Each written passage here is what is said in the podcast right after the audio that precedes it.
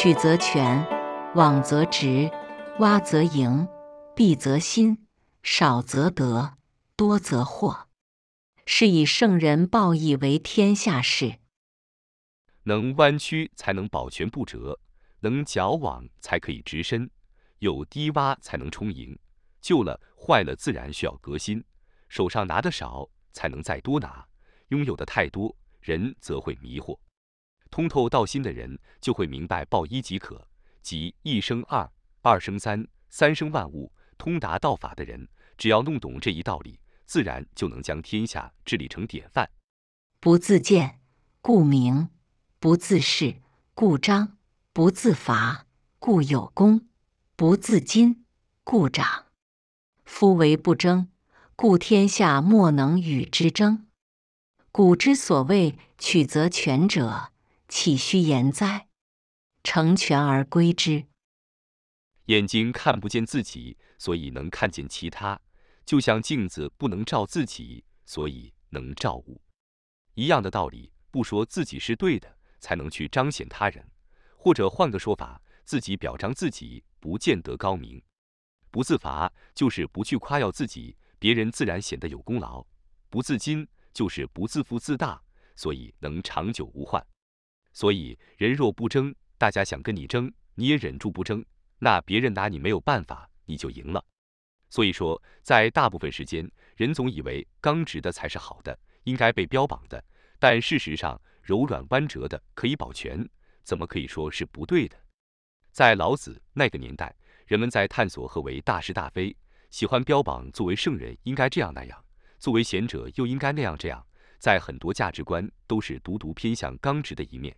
所以老子应该是想说，在大家没有关注的那一面，或许常常才是成全之道。这篇文章非常有意思，弯曲柔软，我们嫌恶没有刚直个性；矫枉改正，我们嫌恶批评；坑洼凹洞，我们嫌恶不平坦；残破陈旧，我们嫌恶鄙陋。好追求丰盛，嫌恶少有，这些都是人的天性。但是，如果我们从事情的另外一个角度看，却可以看到事情反面的价值。总体而言，就是我们常常少了从另外角度看事情的能力或习惯。我这里举三个犹太人的例子，大家探讨看看。一，万物皆可利用。正常人如果东西不是自己的，则会想办法拥有它，占为己有。可往往徒劳无功。那犹太人怎么想呢？他们认为万事万物都可为我所用。那如果没有的时候，他们会怎么做呢？一位衣着华丽的犹太人走进银行，说要贷款，且只贷一美元。银行的人回答：“只要有担保，多点也无妨。”犹太人拿出一堆值钱的东西，银行评估五十万美金，可贷五十万。可是犹太人坚持只要一美元，银行的人很纳闷，在办完手续，把他的资料锁在保险柜之后，追上去问犹太人：“你为什么只要一美元？”犹太人说：“我来你们银行前考察过几家，只有你家的保险柜租金最便宜，一年只要六美分。”看完恍然大悟，他不是缺钱，他是借银行的保险柜而已。而我可能会买一个贵重的保险柜，甚至花大价钱找保险公司去保管。二，在没有用的东西，也可能挖掘价值。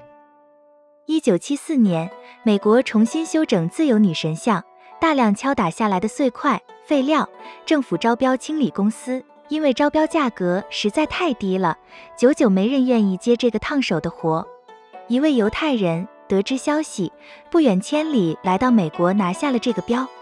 很多人都笑话他愚蠢至极，跑那么远去收垃圾。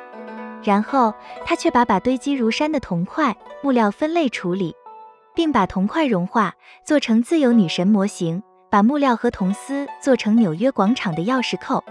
这种来自自由女神像的工艺品，价格以超越成本十倍的利润一抢而空。当你抱怨生意难做的时候，却有人忙着数钞票。在我来看不起眼的废品，在犹太人眼里很可能都是财富。三，别人忽视的，才是你要重视的。洛克菲勒说：“没有想好最后一步，就永远不要迈出第一步。”当别人抛售国债的时候，他大量买进；当别人买进的时候，他则大量抛售。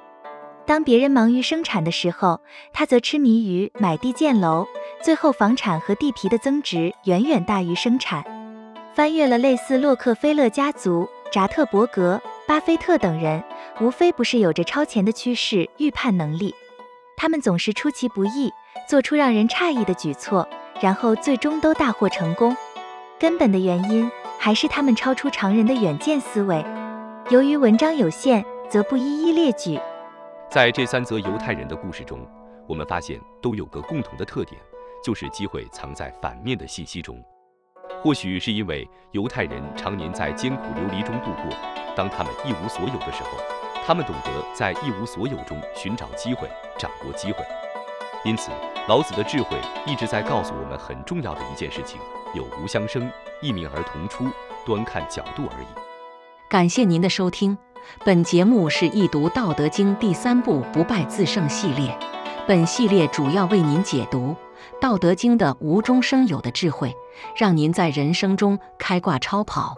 关注主播，您还将听到易读《道德经》其他系列专辑，例如运用《道德经》逆袭人生、自然致富的智慧等等。期待您与我共同深入挖掘《道德经》的智慧与奥秘。